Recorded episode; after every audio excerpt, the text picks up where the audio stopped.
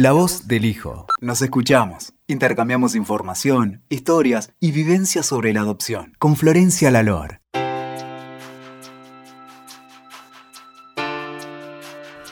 Bueno, bienvenidos a La voz del hijo una vez más. Hoy tengo un invitado muy especial que se llama Javier Walter. Él también es hijo adoptivo y lo invité hoy para que nos cuente un poco de su historia, su historia de adopción y también su historia de la búsqueda de sus orígenes. ¿Cómo estás, Javier? Hola, Flor, ¿cómo estás? Bien. Gracias por la invitación. Contanos un poco tu historia, cuando naciste. Bueno, cómo no. Yo nací en, el 1975, tengo hoy 44 años Nací en, Formosa, que es una provincia del norte acá argentino, una provincia bastante pobre, y nací en un lugar que se llama Ingeniero Juárez. Eh, ahí, eh, bueno, mi madre biológica, ella muy, muy joven, tendría 15 años, hace un viaje a Salta y ella vivía en, Formosa y cuando vuelve, eh, vuelve embarazada. En ese momento ella estaba supuestamente comprometida con una persona, en esa época en el monte se comprometían a las chicas para casarse con un, señor de mayor posición, que era nada, que tendría un chancho más o algún, algún bien más. Sí. Y bueno, la madre le dice, no, mira, eh, ese chiquito no, no, no lo puedes tener. Y, bueno, nada, ella decide, hay alguien que aparece en el medio y, la contiene un poco y ella decide ¿no? en, en, en la adopción. Yo tuve varias cosas así, muy causalidades, ¿no? Casualidades que hago entre comillas con los dedos. Sí. mi mamá adoptiva, eh, mi mamá el corazón, eh, ella trabajaba en el Ministerio de Salud acá en Buenos Aires y, y, la mandan, ella es bioquímica, pero trabajaba en el Ministerio de Salud y la mandan a hacer una salita, un agente sanitario en el lugar este en Formosa, en Ingeniero Juárez había muchos casos de cólera, ¿no? Era un lugar muy a nivel sanitario de salud era muy muy deficiente. Y le mandan a ella con un grupo de médicos. En ese lugar obviamente no había hoteles, no había nada, y ella dormía en un convento con unas monjas, unas monjas españolas. Y, una noche eh, una de las monjas le dice, a mi mamá le dicen nené, ella se llama Aide, y le dicen, eh, Neneche, ¿me acompañas? Tengo que ir a buscar una familia para, una, para un chiquito que está por nacer, que la mamá lo quiere dar en adopción. Y mi mamá le dice, bueno, dale, te acompaño. Y yendo al hospital donde, donde yo estaba por nacer, eh, mamá me cuenta, ¿no? Me dice, no, no, la, agarré la monja y le dije, no busques más, eh, me lo llevo yo. Y, la monja le dice, no, vos me estás queriendo sacar de un problema, ¿viste? Nada, no, olvídate, olvídate, ¿qué estás diciendo? Estás loca. Eh, y me dice, no, mi mamá le dice, no, no, sí, sí, me lo llevo yo. Así que bueno, así fue. Ella fue hasta el hospital, eh, eh, estuvo con, mi mamá biológica, nazco yo y, hace unos papeles allá y me trae para acá, para Buenos Aires. Así que esa fue un poco, si querés, los inicios de, de, la adopción. Así fue mi llegada acá a Buenos Aires con 3-4 días de recién nacido traído allá del monte formoseño. Y contame un poco cómo te enteraste vos que habías sido adoptado cuando naciste. ¿Cómo te lo contó tu mamá? ¿Cuándo? ¿Cuándo? Eh, pues es que es algo que no, no, lo, no logro registrar. Cuando yo creo que eh, lo supe, entiendo como que lo supe siempre, ¿viste? Como que no hubo un momento en que acá me enteré que era adoptado, ¿no? Yo creo que ella me lo fue transmitiendo y, ella me, inventó una historia muy linda, muy romántica, ¿no? Que como para protegerme un poco con todo el tema ¿no? del abandono, que uno de grande entiende. Eh, me dijo que mi viejo se había muerto en el monte, en Formosa, trabajando, y que, y que mi mamá se había muerto de tristeza, ¿viste? Una cosa así muy romántica. Eh, y que por eso yo estaba con ella, ¿no? Por eso me habían dado en adopción, ¿no? Sí. Eh, así que yo crecí toda mi vida, toda mi infancia con, esa historia y, la verdad que bien, no tuve una infancia muy linda. Mi mamá es soltera, o sea, siempre tuve, tuve a ella, ella fui hijo único. Y, la verdad que no, la verdad que pasé una, infancia muy, muy linda, la verdad que no, no me puedo quejar, viste, nunca tuve ningún tipo de de problemas respecto a mi, a mi adopción. Siempre lo viviste como algo natural. Siempre lo viví como algo natural, sí. No, no, no era que me, si me preguntaban, sí, lo contaba, no era que andaba contando, me parecía que no era, era normal, ¿viste? Qué sé yo, que sí, soy adoptado, ¿viste? ¿Qué sé yo? Si me preguntaban, sí, no, y además, mamá, mi apellido es Walter, sí. vos lo pronunciaste muy bien. Eh, Porque se escribe W, w. igual que el nombre, Walter pero bueno, es alemán el apellido y a los que no me están viendo, eh, soy morocho, soy bastante morochón, del monte de Formosa, y mi mamá es rubia, una blanca, bien blanca. Entonces eh, se daba mucho, ¿no? Esto de, nada, nada que ver, ¿viste? No somos nada que ver. Y por ahí con esas cosas sí, ¿no? A mí un poco lo que de mi adopción, si querés, lo que más me llamaba y, no era sino, ah, por lo menos de chico, ¿no? Después de grande por ahí uno asimila y entiende algunas otras cosas, pero a mí lo que más me, me, llamaba de mi adopción era el parecido, ¿no? Que, yo no encontraba parecido a nadie, o sea, eh, a quién me parezco, ¿no? Esto de, mamá rubia de ojos celestes de vuelta, ¿no? Y estar comiendo en una mesa con gente, o había nacido un chico, o qué sé yo, ay, mira, tiene la nariz de tal, el ojo de tal, y yo la miraba a mamá no somos nada. A veces uno dice, viste, que, que, no, que la sonrisa que se copia, entonces yo decía, ah, tengo la misma sonrisa como mamá, viste, como para buscarle alguna cosa parecida. Pero bueno, nada, así fue un poco como, como lo supe desde chico y, nunca tuve ningún tipo de conflicto, salvo esto que te digo, que, que, que era el tema del parecido. ¿no? ¿Te, ¿Te pasaba de chico que te preguntaban por ahí otros chicos si eras adoptado porque hay una diferencia física tan evidente? ¿Te lo preguntaban? Sí, sí, alguna vez me lo, me lo han preguntado. Siempre existe, viste, el, entre los chicos, viste, eh, son malos, a veces son malos, y, me ha pasado por ahí, tengo un recuerdo ahora que me decís de, de alguno, uno que me dijo, tipo, en vez de insultarme, casi que me vos, vos sos adoptado. Y yo lo miraba, ya sé, Nabo, ya sé qué me estás diciendo. Ya lo sabías. Claro, obvio, ya lo sabía hace rato, ¿qué me estás diciendo? Sí. Eh, pero sí, esas, pero sí, muy poco, muy, la verdad que no, nunca tuve, nada, salvo eso que me acuerdo así muy puntual, después no, no, la verdad que no, no tuve. Y contame, vos me dijiste que tu mamá te hizo un relato acerca de, tus papás biológicos y te había, ella te había dicho que tu mamá había muerto de tristeza. Sí. Pero llegó un momento que te enteraste que ella no había fallecido. Sí. ¿Cuándo te enteraste? ¿Y cómo? Y a los 18, 19 años, un día mamá me agarra y me dice, vení Javi, tomemos un café. Eh, y nada, sentamos así en la mesa y me dice, te tengo que contar algo. Y me dice, mira, la verdad que eh, yo te, te, conté esta historia tan linda, tan romántica para protegerte. Pero la verdad es que seguramente tu mamá vive, me dice. Eh, yo la conocí, era una chica muy chica. Eh, así que seguramente debe vivir y debe estar en el mismo lugar, capaz, porque era un lugar muy pobre, así que seguramente debe estar por ahí. Pero bueno, yo no te lo conté porque me parecía que era era más lindo contarte esta historia. Estaba esperando este momento, que vos ya estés más grande, ¿no? Y más armado. Eh, pero bueno, seguramente ella vive. ¿Cuál fue tu respuesta a eso? y para mí fue, fue, la verdad que la entendí. La verdad que eh, ella es muy racional y me lo pasó bastante a eso. y, entendiste que ella te quiso proteger. Sí, la verdad que entendí que ella me quiso proteger por esto, ¿no? Del, del, del, abandono, ¿no?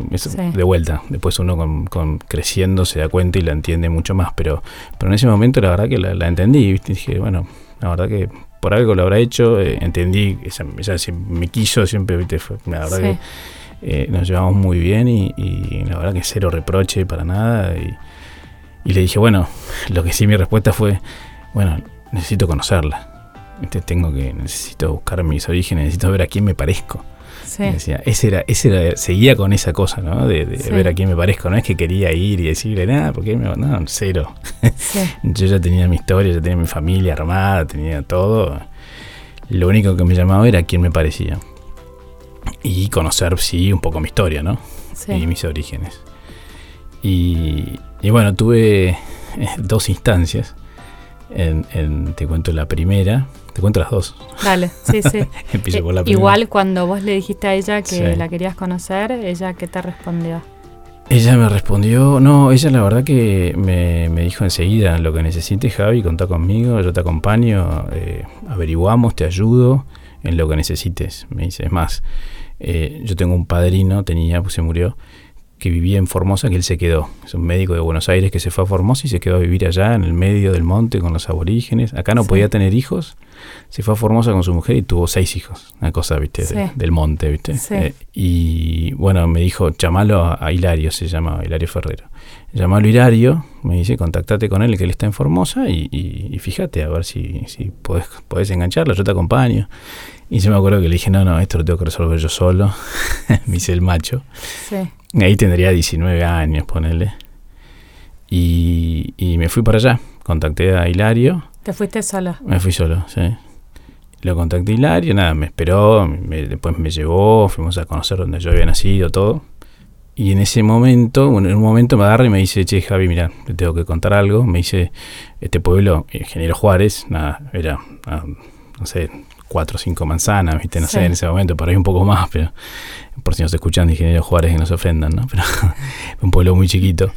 Y me agarra y me dice, mira, la verdad es que se enteraron, no sé cómo, que vos venías. Y ella sí está casada con el, con el señor este con el cual ella estaba comprometido. Y se enteró que vos venías y se la llevaron. Se la llevó a Salta. ¿Y cómo se enteraron que vos ibas? No sé, nunca me supo decir.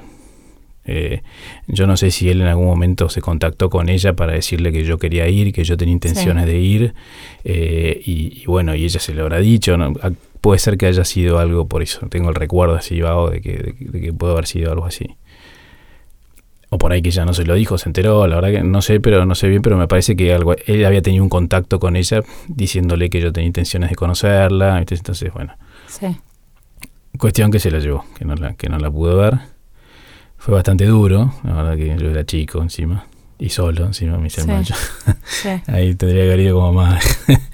y ya fue un golpe duro, la verdad que porque estaba en el mismo lugar, estaba ahí, estaba cerca donde había estado ella, donde yo había nacido, la verdad que fue conocer dónde nací. Y bueno, nada, me volví a Buenos Aires golpeado y después hizo como que quedó, ¿no?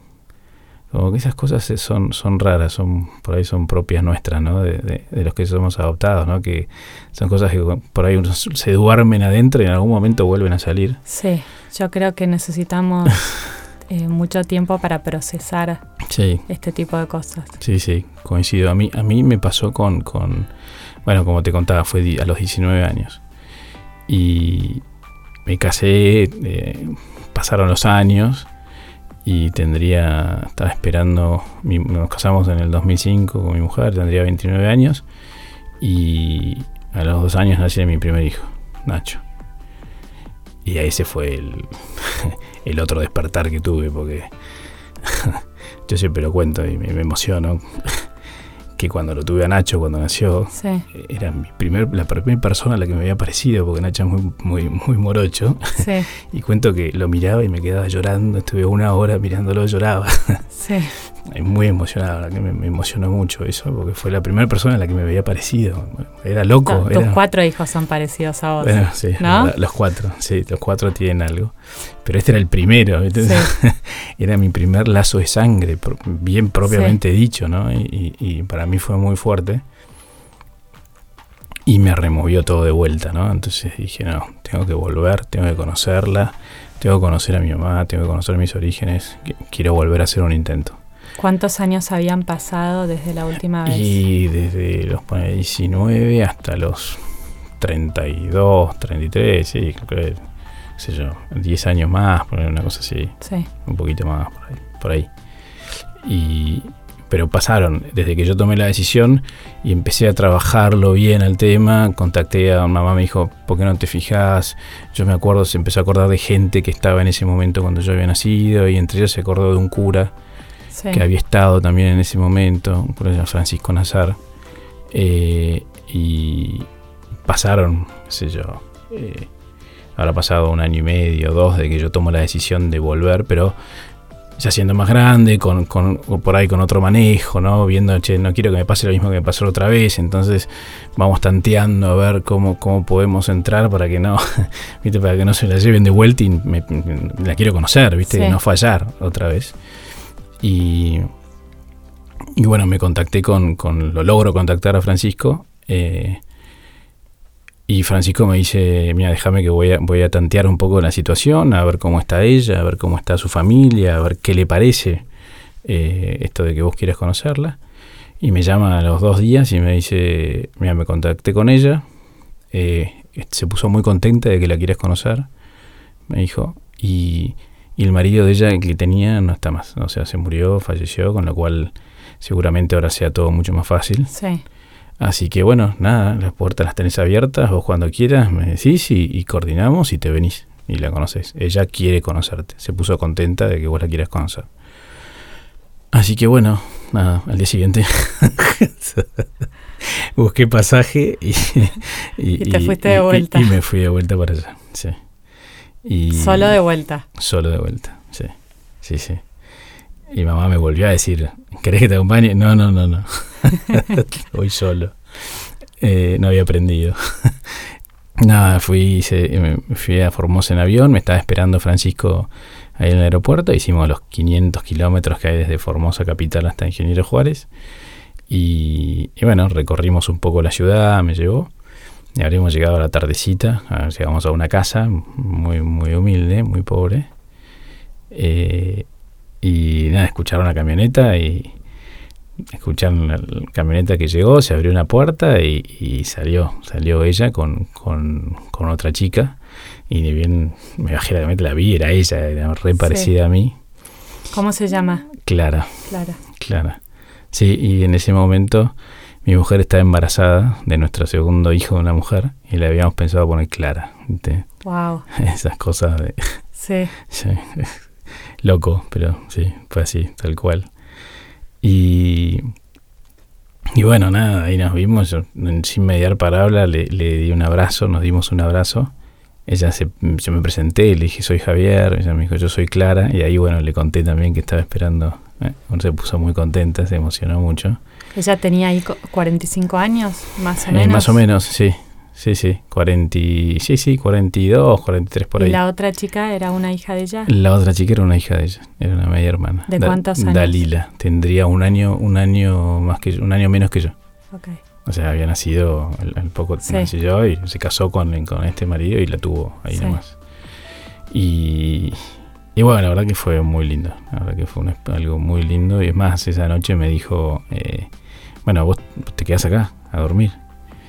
Ya, obvio, le dije, sí, ni hablar, y nada, una divina, me prepararon un lugar para dormir, eh, empezaron a venir hermanos de ella, eh, no sé, eh, esto es bien como en el monte, viste, nuestro, sacaron un tablón, unos caballetes, empezó a venir gente con comida, no, la verdad que fue una fiesta, fue una fiesta.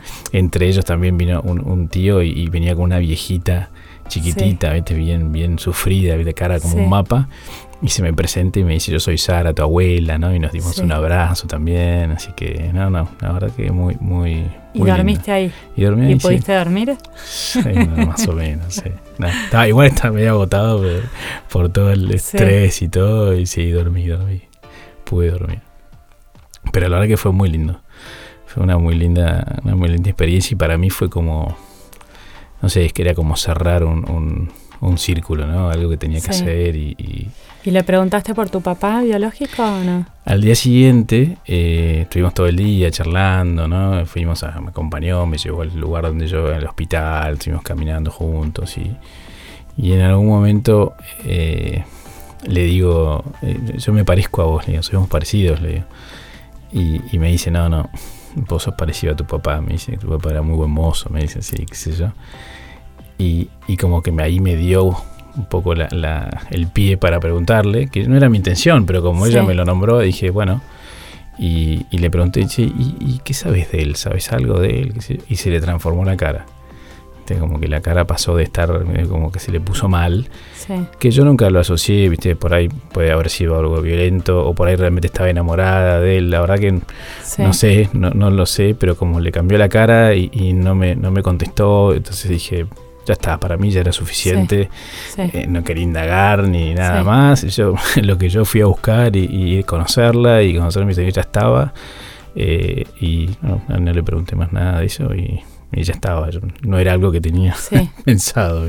¿Y después de ese día te despediste y te volviste a Buenos Aires? Después de ese día me despedí y volví a Buenos Aires, sí. ¿Y volviste a tener contacto con ella o nunca más? Estuvimos, eh, estuvimos un año que estábamos, estuvimos conectados a través de la Lila, que tenía un mail y, en esa época no había tanta conexión y todo.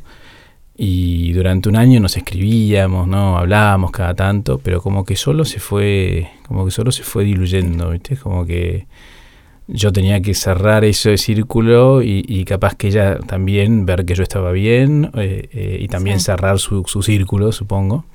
Sanar. sanar, tal cual, sí, cierto. Eh, así que no, como que solo se fue diluyendo.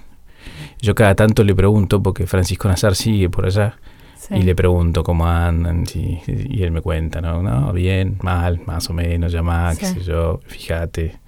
Eh, y bueno, nada, él es mi referente si querés ahí en la zona, pero no, no, no seguimos en contacto. Javi, contame un poco cuando volviste a Buenos Aires, después de este encuentro con ella finalmente, ¿cómo, cómo fue volver a tu, a tu familia, a tu vida al día a día? De vuelta a tu realidad, ¿no? Pienso que cuando nos vamos de vacaciones una semana a otro lado nos cuesta volver. Sí, sí. ¿Cómo fue para vos volver después de esta, de esta experiencia? Ok. ¿Y, y cómo, lo, cómo lo contaste en tu casa? con tus hijos, que en ese momento tenías uno solo, por ahí era chiquito, pero... Sí, era chiquito, era chiquito. Pero después obviamente saben mi historia, todo ya de grande, ahora ya, ya lo saben. Así que te cuento. Dale. Eh, mi vuelta fue, para mí había esto que te digo, uno con los años, ¿no? Eh, eh, entiende esto de, de, la adopción y ahí pues, te, continúo, si querés, lo que, me decía mamá, esto de, cuidarme, ¿no?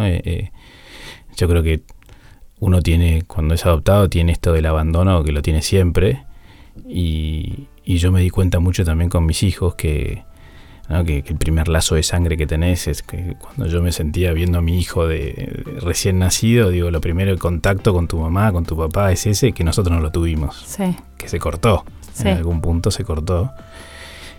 Y esa herida yo creo que queda siempre. Y a mí lo que me permitió el hecho de haber ido y conocerla a mi mamá y todo fue como cicatrizar esa herida, ¿no? Como la herida siempre está, pero como que la tengo una cicatriz, como que se cerró pero está. Pero la pude curar, si querés, y me permitió avanzar en un montón de cosas que yo creo que por ahí tenía trabadas por esto, ¿no? Eh, por no conocer mis orígenes y mi historia. Así que para mí fue lindísimo. me, me, soltó, no sé, no sé cómo, cómo, cómo explicarlo. Fue liberador. Fue liberador, sí, tal cual. y, y con tus hijos hoy, que ya son más grandes. Y con mis hijos, eh, tuvimos algunas que otras entredichos con, con mi mujer, Sol, porque no sabía cómo contárselo. Eh, primero, cuando eran más chicos, le conté la historia que me contó mamá. Entonces Sol, mi mujer, me decía, no le mientas, contarle la verdad.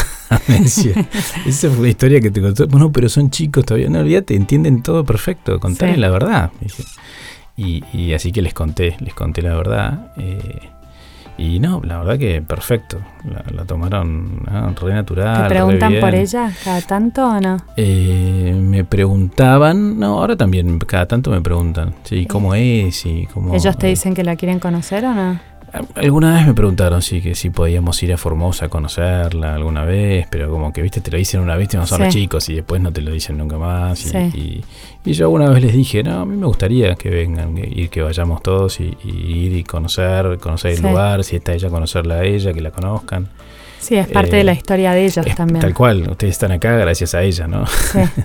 Así que, eh, pero no, la verdad que lo tomaron muy bien, lo tomaron bien, sí. qué bueno, qué bueno. Bueno, Javi, eh, te agradezco mucho que hayas aceptado esta entrevista y para ir terminando, yo lo que quiero comentar es que como hija adoptiva, pienso que, bueno, hay muchos hijos adoptivos que quieren buscar sus orígenes y muchos que no. No sé qué pensás vos, pero a mí me parece que, que es súper respetable que cada uno haga lo que siente que quiere hacer. Sí, yo coincido. Creo que, aparte, creo que son tiempos, ¿no? Que a, uno, algunos les cae en algún momento, otros en otro. Sí. Eh, o por ahí no te cae nunca. Eh, sí, también. pasar también. Conozco gente que ya que es adoptada, que ya es más grande y que nunca pensaron en hacerlo y que saben que no lo van a hacer. Ya lo tienen totalmente decidido. Sí, pero me parece que el que lo hace es como una manera de, como vos decís, de sanar y de, y de reparar una herida que, tenemos porque el día que nacimos nos separaron de esta madre biológica. Así que bueno, me parece que el que lo puede hacer y el que, el que lo ha logrado también es bueno. Sí, yo creo que sí, yo creo que es bueno y creo que siempre sale algo positivo ¿no? de, eso. Eh, sí. Me parece que es muy difícil que pase algo. ¿no? Ah, por lo menos yo los casos que escuché no, nunca escuché nada negativo. Al contrario, eh, a lo sumo puede pasar esto, ¿no? Como me pasó a mí, que se diluyó en el tiempo, que yo cerré mi historia, ella cerró la de ella y, se, y, pasó. Bueno, yo conozco algunos casos que, que no tuvieron finales felices, conozco. Pero yo creo que ayuda porque siendo hijo adoptivo me parece que nosotros cuando no sabemos esa parte de nuestra historia crecemos siempre como con muchas fantasías y con muchos signos de interrogación y con muchas dudas y me parece que más allá de lo que encontremos cuando buscamos, una vez que lo hacemos, ya no tenemos más interrogantes y ya no hay más fantasías y ya no hay más dudas. Y la verdad que las personas que yo conozco que han buscado y que no han tenido historias felices, igual, no conozco ninguna que se haya arrepentido de hacerlo. Ah. Ninguna. Totalmente. Así que está bueno. bueno, gracias. no, de nada, gracias a vos.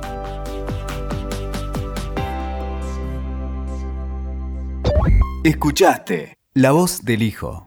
WeToker. Sumamos las partes.